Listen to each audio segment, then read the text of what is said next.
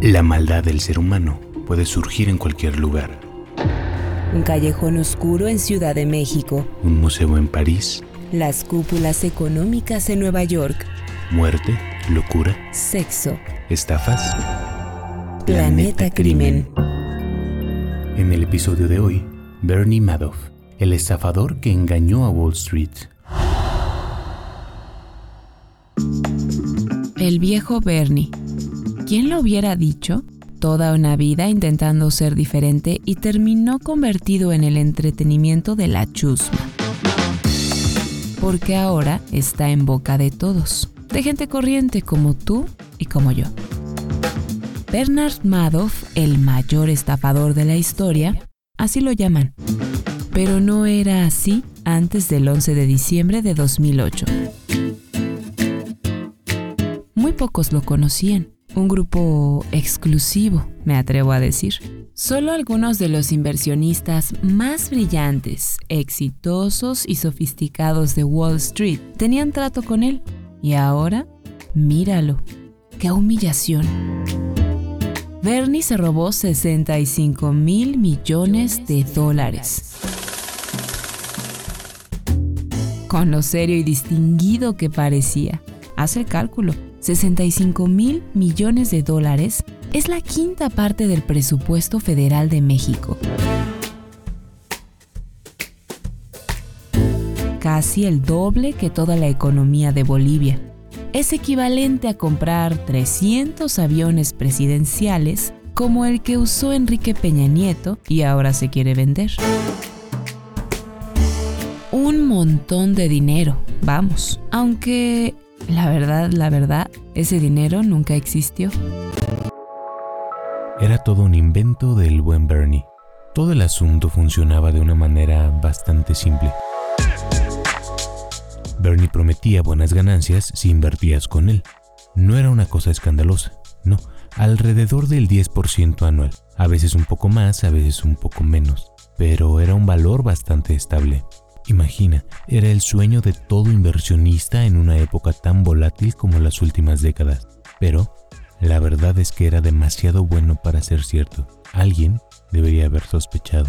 Pero estaban todos muy contentos con él y siguieron adelante sin hacer preguntas. Ni los inversionistas, ni los bancos, ni la SEC, que es el órgano que controla las bolsas en Estados Unidos. Ellos sí que tendrían que haber sospechado, ¿verdad? Pero no. ¿Y dónde estaba la trampa? Pues simplemente en que no existían esas ganancias. Era todo mentira, pero funcionaba. Cuando prometía que ganarías el 10% te lo pagaba. Nunca fallaba. Y podía pagarlo porque siempre tenía clientes nuevos. Entraba más y más dinero y con lo que depositaban los últimos clientes pagaba las ganancias de los anteriores. Sí, por supuesto que era una carrera absurda hacia el precipicio, pero tenía su chiste, la verdad. Ni siquiera Bernie sabía cuánto faltaba para estrellarse. Y tampoco es que fuera algo tan original. Es una idea bastante vieja, de hecho, como que desde que existen los negocios existen las trampas. Y esta ya tiene como 100 años. Lo llaman esquema Ponzi y es un sistema bastante burdo. El nombre viene de Carlo Ponzi, un inmigrante italiano que llegó a Estados Unidos con ambición, creatividad y poco más. Las combinó de la peor manera para inventar un nuevo tipo de estafa. En 1919 creó una empresa que se dedicaba a comprar sellos postales en Europa que luego vendía en Estados Unidos. Era un negocio súper lucrativo, decía para atraer inversionistas, prometió una rentabilidad espectacular. 50% en 45 días. Fue un éxito, sobre todo en pequeños ahorradores de la comunidad italoamericana. Es decir, entre los que más confiaban en él y donde tenían mayor predicamento. Ponzi se presentaba como el hombre capaz de hacerlos ricos. Era casi un justiciero, digamos iban a conquistar el lugar en el mundo que se merecían. Pues no, el sistema funcionó durante un tiempo, como siempre, y saltó por los aires un poco después, como siempre. Parece una idea, ¿cómo decirlo? Rudimentaria, ¿cierto? Pero así fue como Bernie estafó a los inversores más brillantes, exitosos y sofisticados de Wall Street. Sin los sellos postales, claro. Y de una manera mucho más discreta y elegante, hay que decirlo. También consiguió mucho más dinero y sostuvo el sistema durante mucho más tiempo que el pobre Carlo Ponzi. La lista de las víctimas de Bernie es larguísima y está llena de nombres conocidos. Hay celebridades como Kevin Bacon, John Malkovich y Larry King. También está el cineasta español Pedro Almodóvar. Hay empresarios como el propietario de los Mets de Nueva York, Fred Wilpon, o el inversor inmobiliario Larry Silverstein. Grandes bancos como Santander, BBVA, BNP Paribas y HSBC. Sociedades benéficas como Foundation for Humanity del premio Nobel Elie Wiesel, escritor y superviviente del Holocausto, y la Fundación Wunderkinder de Steven Spielberg. Está la Universidad de Columbia, el Hospital Universitario de Nueva York, hay fondos de pensiones y compañías aseguradoras. Podríamos seguir así todo el día porque estafó a más de 13.600 inversionistas, entre personas, empresas, instituciones y universidades que eran clientes directos de él o de fondos de inversión que eran clientes suyos. Bernie dejó un montón de víctimas por los cinco continentes, sí, por los cinco y por América Latina también. México fue el país de la región con mayor cantidad de víctimas, unas 50 empresas y 3.000 inversionistas individuales. Hay un nombre ahora famoso, sin embargo, que falta. Donald Trump rechazó la invitación de Bernie para invertir con él. Todos repiten y repiten la cifra, 65 mil millones de dólares. Pero ese dinero nunca existió. La mayor parte eran las ganancias ficticias que inventó el viejo Bernie. Las pérdidas reales se calcularon en 17.500 millones de dólares. Ese es el dinero que invirtieron los clientes y que Bernie no pudo devolver. Una cifra más humilde, es cierto, pero aún así sigue siendo la mayor estafa de la historia. Aunque te cueste creerlo, Bernie no siempre fue una mente criminal. Se ganó con un trabajo honesto y esmerado la fama de hombre de negocios respetable. Si hasta llegó a ser el presidente de la Nasdaq, la segunda bolsa de valores más importante de Nueva York, y ocupó muchísimos otros cargos más. Además, era un reconocido filántropo. Pero ya se sabe, el infierno desciende dando pequeños pasos. No está muy claro cuándo dio el primero el pobre Bernie, pero se sospecha que todo comenzó en 1992, cuatro décadas después de fundar su empresa, Bernard L. Madoff Investment Securities. Los fantásticos años 90 eran años para ser optimista. La derrota definitiva del comunismo, el triunfo del libre mercado, el, el fin de la historia. ¿Qué podía salir mal? El fraude duró lo mismo que aquella ilusión. Se derrumbó con la crisis de 2008. Bernie suele destacar un hecho traumático de su adolescencia, algo que marcó su relación con el mundo de los negocios. Su padre, Ralph, era un empresario con relativo éxito. Tenía una fábrica de productos deportivos la Dodge Sporting Goods Corporation. También había inventado algunos juguetes, como el icónico saco de boxeo inflable de Joe Palooka. Los negocios marcharon bien hasta 1951, cuando llegó la guerra de Corea y provocó un alza en el precio de las materias primas. La compañía de Ralph empezó a ver cómo las deudas subían y subían y subían, hasta que Dodge Sporting Goods quebró. Un golpe terrible para el pequeño Bernie, su padre, hombre que admiraba, había fracasado. La bancarrota familiar alejó a Bernie de los sueños de grandeza. Cuando llegó a Wall Street, no tenía ni los contactos ni el capital para convertirse en una estrella. Wall Street era un club exclusivo, sin lugar para un joven judío de Brooklyn como él. Eso le molestaba, le molestaba muchísimo, pero aprendió rápido las reglas del juego. En 1960 pidió prestada una oficina al padre de su esposa Ruth y abrió la empresa con un capital inicial de 500 dólares. Eran todos sus ahorros. Bernie al comienzo se dedicaba a los pequeños negocios, las obras, lo que no interesaba a los pesos pesados como Goldman Sachs. Era mucho trabajo y poco beneficio, pero para Bernie estaba bien. No iba a hacerse millonario así, pero era una forma de empezar. Era un broker, como se conoce a los intermediarios en la bolsa. Su negocio eran las comisiones que cobraba por comprar y vender acciones. Era bueno, muy bueno. Tenía instinto para esto y fue de los primeros en incorporar nuevas tecnologías en la bolsa. En 1970 contrató a su hermano Peter, que diseñó un sistema comercial automatizado. A partir de entonces, la empresa comenzó a crecer. A finales de los 80, Bernie ya era un señor empresario. Ganaba más de 100 millones de dólares anuales, o al menos eso contó al New York Times.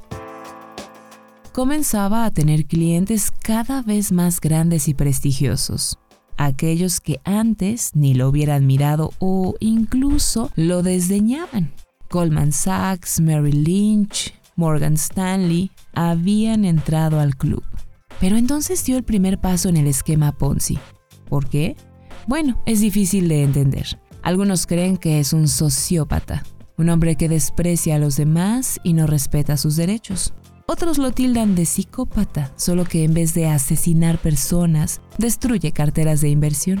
Él, en cambio, dice que fue una víctima víctima de la codicia de los inversionistas y los banqueros que le pedían más y más ganancias y que él no supo cómo manejar. Parece una broma, pero él jura que lo dice en serio. Bernie ya estaba en la cima cuando se convirtió en un criminal. Admitió él mismo todos sus delitos ante la justicia, no se anduvo con vueltas. Decidió en un momento abrir una nueva división dentro de la compañía, dedicada a la asesoría de inversiones. Él dice que en un comienzo eran operaciones legítimas y que en los años 80 realmente obtenía rendimientos constantes entre el 15 y el 20% anual. Para el final de la década ya manejaba entre 3.000 y 4.000 millones de dólares. El crack de la bolsa de 1987 fue la primera sacudida que enfrentó la empresa de Bernie. El negocio de la asesoría empezó a tambalearse.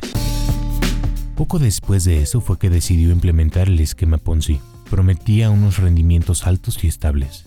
Bernie decía que él siempre le ganaba al mercado, en las buenas y en las malas. Pero esto no es lo que se encontró Irving Picard, síndico de la compañía, es decir, el hombre designado por la justicia para liquidar la empresa. Picard dice que no existen registros de que el dinero se hubiera invertido realmente, solo compraba bonos del tesoro, con un rendimiento del 2% anual. Al parecer, Bernie no hizo jamás una sola operación, al menos desde que comenzó el fraude. Los supuestos altos rendimientos que lograba atraían cada vez a más y más clientes. Era un auténtico círculo vicioso. Iban a verlo en persona el presidente del Banco Santander, el de Credit Suisse, el de UBS, todos los más brillantes y sofisticados rendidos a sus pies. Él dice que se sintió capaz de manejar la situación, que se le subieron los humos a la cabeza el dinero le llegaba de a miles de millones de dólares. Bernie ya había hecho una fortuna para ese entonces y dice que no lo hizo por afán de lucro, ¿no? Que solo se dejó llevar por la codicia ajena y un poco de narcisismo si se quiere. Pensó que iba a ser algo temporal y luego ya no supo cómo salir. No se atrevía a decir que había fallado. Y así año tras año tras año envió resúmenes de inversiones falsos a sus clientes. Eso sí, siempre por carta. No enviaba los informes por correo electrónico, como si lo hacían sus competidores. El 10 de diciembre de 2008, Mark y Andrew, los hijos de Bernie, entraron al despacho de su tío Pete. ¿Qué le pasaba a su padre? Parecía que se estaba desmoronando. Solo lo habían visto así una vez antes, cuando diagnosticaron que Andrew tenía cáncer en 2003. Aquella vez había pasado meses ensimismado, apagado. Hablaba poco y casi no salía de la casa. Pero esta vez parecía peor. Habían pasado apenas tres meses desde la quiebra de Lehman Brothers. Peter fue a ver a Bernie a la oficina. Y entonces Bernie soltó todo. El fraude, los millones, la presión que había tenido que soportar, que la víctima era él, que no sabía cómo salir y que todo esto ya era demasiado. Debía pagar 7 mil millones de dólares a los clientes y no tenía el dinero. Incluso había algo de dinero por cobrar, unos cuantos millones, y podía estirar todo unas semanas más. Pero ¿qué sentido tenía? La crisis había hecho que llegaran cada vez menos clientes. Era el final del callejón. Si es cierto lo que dicen los Madoff, que Bernie era el único de toda la familia que sabía de la estafa, Peter se debe haber sorprendido. Le dijo a Bernie que había llegado el momento de contar todo a su esposa y a sus hijos, que no podía seguir escondiéndolo. Fueron hasta la casa. Bernie se sentó en el sillón, rompió en llanto y se confesó con los suyos. Andrew lo abrazó. La primera reacción de su familia fue de lástima por lo que estaba atravesando. Unos minutos más tarde, Andrew y Mark se reunieron con su abogado, que les aconsejó que delataran a su padre. Aquella misma noche, Bernie fue detenido por la policía. La primera foto después de su arresto es quizá la más conocida. Bernie lleva una gorra negra con visera y una sonrisa en la boca. ¿De qué se reía? Nunca lo explicó, pero siempre sostuvo que aquel día fue una gran liberación, que había vivido durante años temiendo aquel momento, el día en que se descubriera que era un timador y un farsante. Una vez que pasa lo peor, todo es más fácil. Bernie se convirtió rápidamente en uno de los hombres más odiados de Estados Unidos. Mientras miles de norteamericanos eran echados de sus casas porque no podían pagar las hipotecas, se quedaban sin trabajo y sufrían las consecuencias de la peor crisis desde 1930, él puso rostro y nombre a la voracidad y la codicia del mundo de las finanzas. Era la encarnación de la pesadilla nacional. Once días después del arresto se conoció la primera víctima mortal de Bernie. Así es, un crimen financiero también puede convertirse en una muerte. El aristócrata francés Thierry Bilouchet se suicidó en su oficina en Manhattan, cerca del despacho de Madoff. Lo encontraron con cortes en las muñecas y con un frasco de pastillas para dormir a un lado. Había perdido 1.400 millones de dólares por culpa de la estafa. Dos meses después, en febrero de 2009, el veterano de guerra británico William Foxton, de 65 años, se pegó un tiro en la cabeza en un parque cercano a su vivienda en Southampton. Había perdido los ahorros de toda su familia. Se calcula que más de 100 mil libras en el entramado de Madoff. Pero la muerte más dolorosa para Bernie llegó dos años después. Hay una pregunta obvia. ¿Cómo nadie se dio cuenta?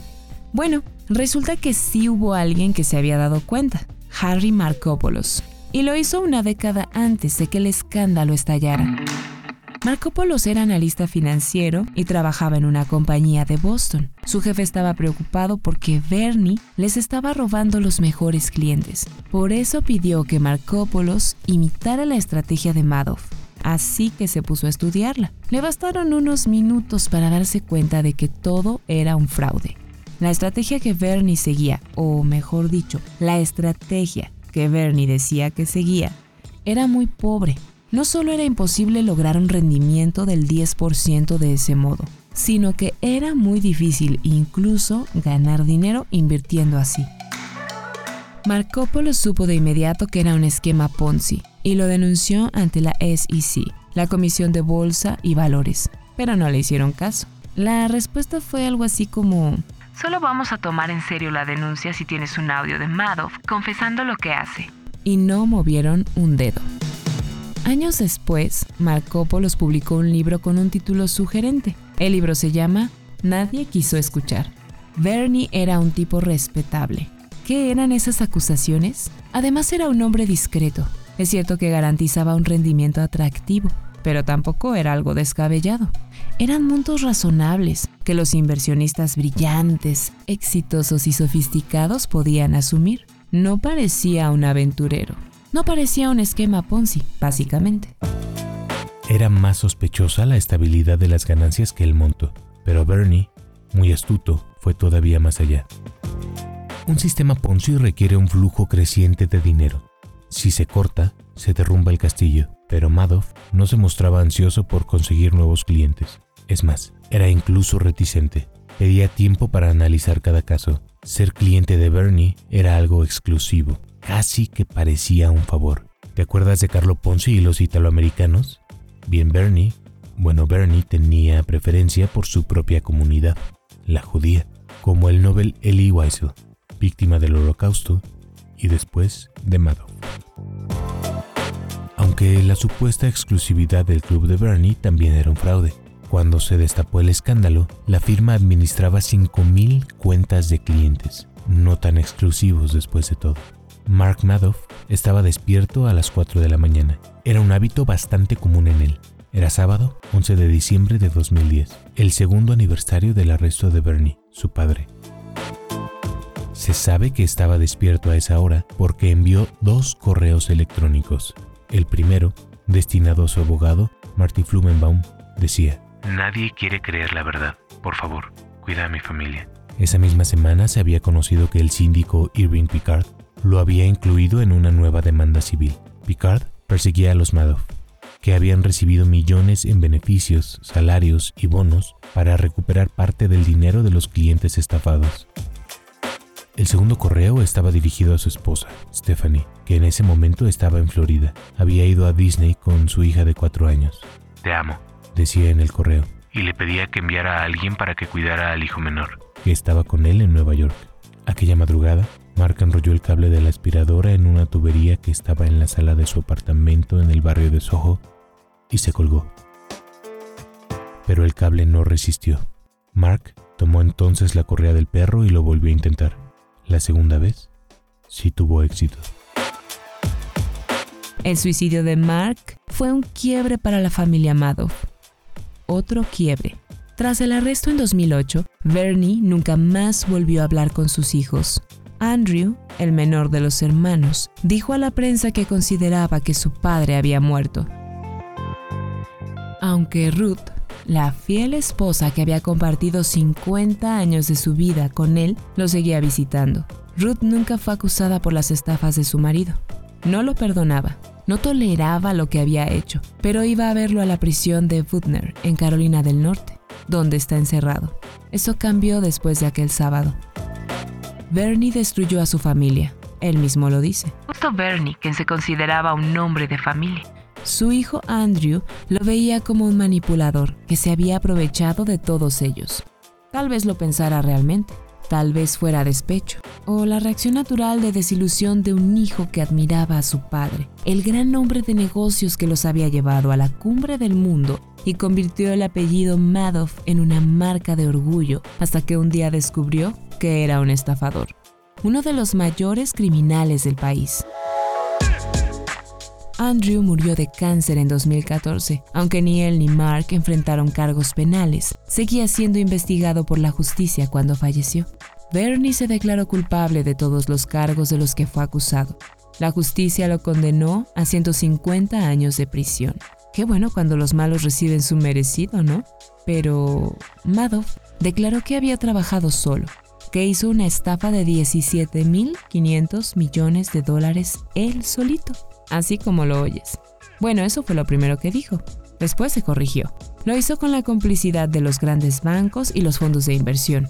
Ellos, tan informados, tan sofisticados, tendrían que haberse dado cuenta, pero según Bernie, su actitud siempre fue del tipo, si estás haciendo algo mal, no queremos saber. El fiscal, sin embargo, nunca creyó que actuaba en solitario. Peter, el hermano que había trabajado durante décadas a su lado, tenía que saber algo. Él nunca admitió haber participado en el fraude. Decía que no tenía contacto con la división de asesoramiento financiero. Aún así, en 2012, Pete se declaró culpable de falsificación de documentación y fue sentenciado a 10 años de prisión. Saldrá en libertad muy pronto, en 2021. La pieza clave de la investigación cayó cuando confesó Frank Di Pasquale, el director financiero y mano derecha de Bernie, se declaró culpable de 10 delitos en 2009 y entregó detalles jugosos para la justicia, como la forma en que falsificaban los informes para la SEC, que incluso llegaron a colocar dentro de un refrigerador para que no se notara que acababan de salir de la impresora. La fiscalía había pedido 125 años de prisión para De Pasquale, pero murió de cáncer en 2015, cuatro meses antes de la sentencia. La confesión de Di Pasquale ayudó a identificar los roles de los empleados de Bernie, los que manejaban el corazón del fraude, los llamados Madoff Five. Eran Daniel Bonbetre, director de operaciones, Annette Bongiorno, la primera empleada de Bernie, que fue su secretaria personal y llegó a gerente de cartera, la asesora de inversiones, Joan Krupi, y los desarrolladores informáticos George Pérez y Jerome O'Hara. Los cinco fueron condenados por distintos cargos del fraude. O'Hara, Pérez y Krupi ya cumplieron la condena. Está previsto que Bongiorno salga en libertad en 2020 y Bombetre en 2024. Toda esta historia tiene un héroe, o algo parecido. Es el síndico, Irving Picard, el hombre designado por la justicia para liquidar la empresa de Bernie y sobre todo para recuperar el dinero de las víctimas. Usó una estrategia, digamos, osada. Acusó a los mismos clientes de Bernie, no a los que perdieron su dinero, claro, sino a aquellos que sí habían ganado, porque más de la mitad de los que invirtieron con Bernie obtuvieron enormes beneficios, millones. Imagina el resentimiento de Bernie, él, tras las rejas, él, acusado y señalado, el sociópata, el monstruo. ¿Y para qué? Para que esos ricachones disfruten todo el dinero que les hizo ganar en una mansión en la Costa Azul mientras él se pudre en la cárcel. Pero Picard no se las puso tan fácil. Y así como demandó a Mark y Andrew Madoff para recuperar parte del dinero que se llevaron, siguió la pista de los fondos de inversión que alimentaban el esquema Ponzi como Ezra Merkin, Fairfield Greenwich, el Grupo Santander o Tremont Group, entre otros. Demandó a los que habían sacado más dinero del que habían invertido. Cuando comenzó la investigación, Picard esperaba, como mucho, recuperar la mitad del dinero, pero en una década consiguió unos 13.300 millones de dólares, un 70% del total, de los cuales 11.300 millones ya han sido devueltos a las víctimas. No sé si te diste cuenta de que la historia tiene un cabo suelto. Si Bernie no invertía todo el dinero que le daban, ¿dónde estaba el resto? Depositado en el banco JP Morgan Chase, Así que los fiscales acusaron al banco por haber fallado en los controles, porque tendrían que haber detectado el fraude. El caso se resolvió con un acuerdo de enjuiciamiento abreviado. Es algo simple, mira. El banco se compromete a hacer algunos cambios en la regulación, aunque no tiene que explicar bien cuáles y los fiscales retiran los cargos. El acuerdo también incluía una multa de 2.600 millones de dólares, una multa que equivale a 10 días de ingresos de JP Morgan salió barato. Bernie, en la cárcel, dice que se está muriendo. Lo dice por escrito, en un documento que presentó su abogado ante la justicia. Tiene insuficiencia renal y una esperanza de vida de menos de dos años. Por eso espera que lo liberen. Compasión, digamos. No es la primera vez que lo pide, pero la solicitud fue rechazada en otras oportunidades. Se sabe que hizo un pedido de clemencia al presidente de Estados Unidos, aunque no está del todo claro cuándo lo pidió, se cree que fue durante el gobierno de Obama. Y al menos hasta ahora, no ha tenido respuesta. Narrado por Mariana Perusquía y Ricardo Ribón. Texto e investigación, Francisco Uranga. Producción de audio, Uriel Islas. Esta fue una producción de Máquina 501 para el mundo. De nada mundo. Productor ejecutivo, Manny Mirabete.